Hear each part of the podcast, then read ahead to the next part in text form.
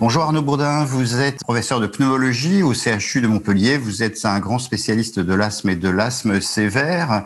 Euh, comment est-ce que vous évaluez l'usage des corticoïdes dans les asthmes sévères en France? Alors l'usage des corticoïdes euh, par voie systémique, hein, c'est ce qui nous intéresse aujourd'hui, c'est-à-dire les comprimés, voire euh, les, les IM, les sous-cutanés, les intraveineux, etc. Reste hélas à des niveaux euh, très élevés. Hein. On estime qu'environ 8 à 10% des asthmatiques sévères reçoivent encore des, des fortes doses de ces, de ces corticoïdes systémiques avec des doses qui dépassent 1 gramme de dose cumulée annuelle dont on sait que c'est euh, le seuil à partir duquel les, risques d'effets secondaires deviennent vraiment inacceptables. Et on estime que, euh, en moyenne, lorsqu'on souffre d'un asthme sévère, un peu plus de la moitié, environ 60% de ces patients ont en moyenne 3 à 4 boîtes de 20 comprimés de 20 mg d'équivalent prénisone à domicile, qu'ils prennent ou qu'ils prennent pas, mais globalement, c'est ce qu'ils vont acheter dans les pharmacies. On peut penser qu'ils en utilisent au minimum la moitié, parfois pour certains euh, la totalité. On peut dire que cette situation est, est, toujours quand même un peu préoccupante. C'est quand même des, des, des, très fortes doses avec tout le risque d'effets secondaires que ça comporte. Un autre point qui me semble intéressant, c'est que euh, dans toutes les réunions auxquelles je vais, souvent on me dit oh mais ça c'est le passé, c'est fini, ça n'existe plus. Je suis au regret de dire que hélas non, hélas euh, c'est toujours le cas. On a des des données très récentes qui montrent que sur, euh, depuis 2014 jusqu'à 2019, eh bien, ce taux est redoutablement stable, voire même aurait une toute petite tendance à augmenter. Et on ne peut pas incriminer les médecins de, soins primaires, puisqu'on s'aperçoit que malheureusement, mais c'est aussi logique puisqu'on parle d'asthmatique sévère, ce sont plus les pneumologues qui exposent et qui sont impliqués dans ces prescriptions que je, ne, je ne, que je ne critique pas en tant que telles. Je pense qu'elles sont appropriées, elles ne sont pas nécessairement inappropriées, mais elles sont euh, massives. Et euh, est-ce que cette surconsommation de corticoïdes systémiques est un indicateur du mauvais contrôle de la maladie en général et de formes plus sévères euh, qu'imaginées?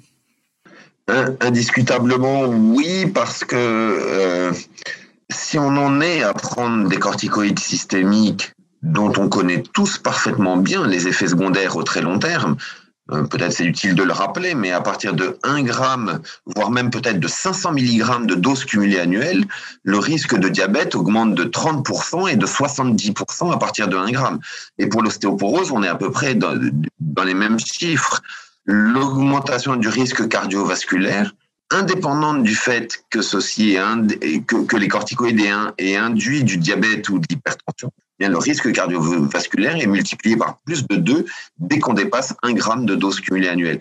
Donc, quelque part, oui, on dit, je suis obligé de donner ces médicaments pour espérer arriver au contrôle, et encore, on n'y arrive pas toujours. Et, et en plus, dans une stratégie extrêmement euh, délicate à justifier parce que euh, forte en effet secondaire. Donc euh, oui, clairement, c'est l'indicateur clé et, c'est vraiment un indicateur majeur et je pense qu'aujourd'hui, on pourrait presque s'en suffire, c'est-à-dire que on pourrait dire qu'est-ce qu'un asthme qui va mal, qu'est-ce que c'est qu'un asthme qu'il faut référer? Eh bien, c'est un patient qui prend trop de corticoïdes systémiques peu importe finalement ce qu'il raconte autour, on fera le, ménage après sur l'éducation thérapeutique, sur les diagnostics différentiels, les comorbidités. Est-ce que l'usage de ces corticoïdes est approprié ou pas approprié? Alors il y a eu euh, des progrès ces dernières années dans l'asthme sévère avec l'apparition de biothérapies. Est-ce que ces biothérapies permettent euh, de réduire cette utilisation trop importante des corticoïdes au-delà euh, du seul contrôle de la maladie asthmatique? Et pourquoi? Eh bien, bien sûr que c'est pour ça qu'on peut se permettre de, de, décrier, entre guillemets, de décrire pour le moins cette situation. Euh, quand j'étais interne il n'y a pas si longtemps, euh, on, on nous appelait les corticothérapeutes, hein, euh, c'est-à-dire que réellement, il n'y avait pas tellement d'autres solutions et on donnait de la cortisone et l'art et la et on apprenait en tant qu'étudiant l'art et la manière de le faire. Et aujourd'hui, euh, et, plusieurs fois, j'ai eu l'occasion de dire que les biologiques représentaient une vraie révolution dans l'asthme. Cette révolution, elle est de dire que le dogme de la cortisone, c'est fini. C'est un point important quand même. C'est quand même une authentique révolution. Et pour tous les patients qui sont concernés, ils savent de quoi je parle. Et on a donc la chance d'avoir trois molécules qui ont mené euh, trois études majeures. Le mépolizumab dans l'étude Sirius, le baralizumab dans l'étude Zonda et le dupilumab dans l'étude Venture, qui tous les trois ont montré, avec évidemment leur spécificité, leurs variations, mais qu'en six mois, ils arrivaient à euh, euh, proposer un sevrage en cortisone tout à fait intéressant chez des taux importants de patients et dans le même temps, alors que les patients n'utilisent plus de cortisone, en réduisant la fréquence des exacerbations, en améliorant les symptômes, en améliorant la qualité de vie, en améliorant euh, souvent la fonction respiratoire de manière associée. Et, on ne sait même pas encore, euh, en termes d'effets secondaires, ce que ça aura permis de sauver dans 3 ans, dans 5 ans, dans 10 ans. Et alors, euh, selon vous, à ce stade de la recherche, quel serait l'objectif à atteindre dans l'asthme? Et est-ce que la consommation des corticoïdes systémiques doit pour vous être un marqueur important dans cette maladie?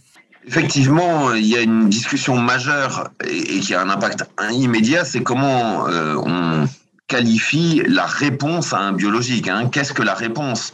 À partir de quand je peux estimer que mon patient est réellement amélioré par ce médicament, au-delà d'un effet placebo, un effet prise en charge, qui justifie de le continuer?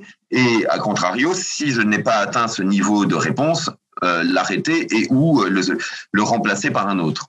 Et donc, euh, personnellement, je mettrais en, rang 1 à euh, première position, arriver à une dose de corticoïdes oraux ou systémiques inférieur ou égal à 5 mg par jour, idéalement le sevrage. Il faut faire attention au risque d'insuffisance surrénalienne, euh, qui n'est pas une petite histoire, qui est une vraie histoire, car euh, les symptômes peuvent être très confondants avec euh, une réactivation d'asthme. Les patients ont du mal à faire la distinction, essoufflés, fatigués, euh, mal dormis, réveillés la nuit. Alors, très dur à dire. Mais bon, 5 mg, on va dire que c'est déjà une forme d'amélioration quand même notable. Elle est peut-être là, peut-être ces 5 mg sont donnés pour l'insuffisance surrénalienne. J'insiste pour que euh, on ne s'en tienne pas là parce que 5 mg, c'est fois 365 jours, ça fait 2 grammes dans l'année. On est encore dans des très forts risques d'effets secondaires. Et donc, je pense que le, but ultime, c'est vraiment le sevrage complet et effectif, avec zéro exacerbation. Euh, par-dessus ça, on, on se rapproche d'un concept qui est cher à mes yeux et qui est cher aux yeux des patients, c'est la rémission.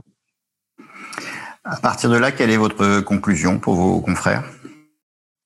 Ma conclusion, elle est qu'il faut faire connaître cette révolution qu'on vit avec les biologiques parce que il y a encore trop de patients sous corticoïdes oraux. On ne devrait plus en être là. Ces médicaments fonctionnent.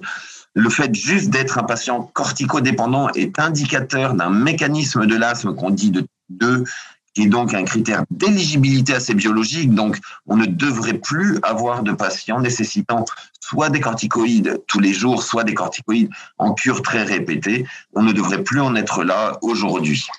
Merci à Baudin.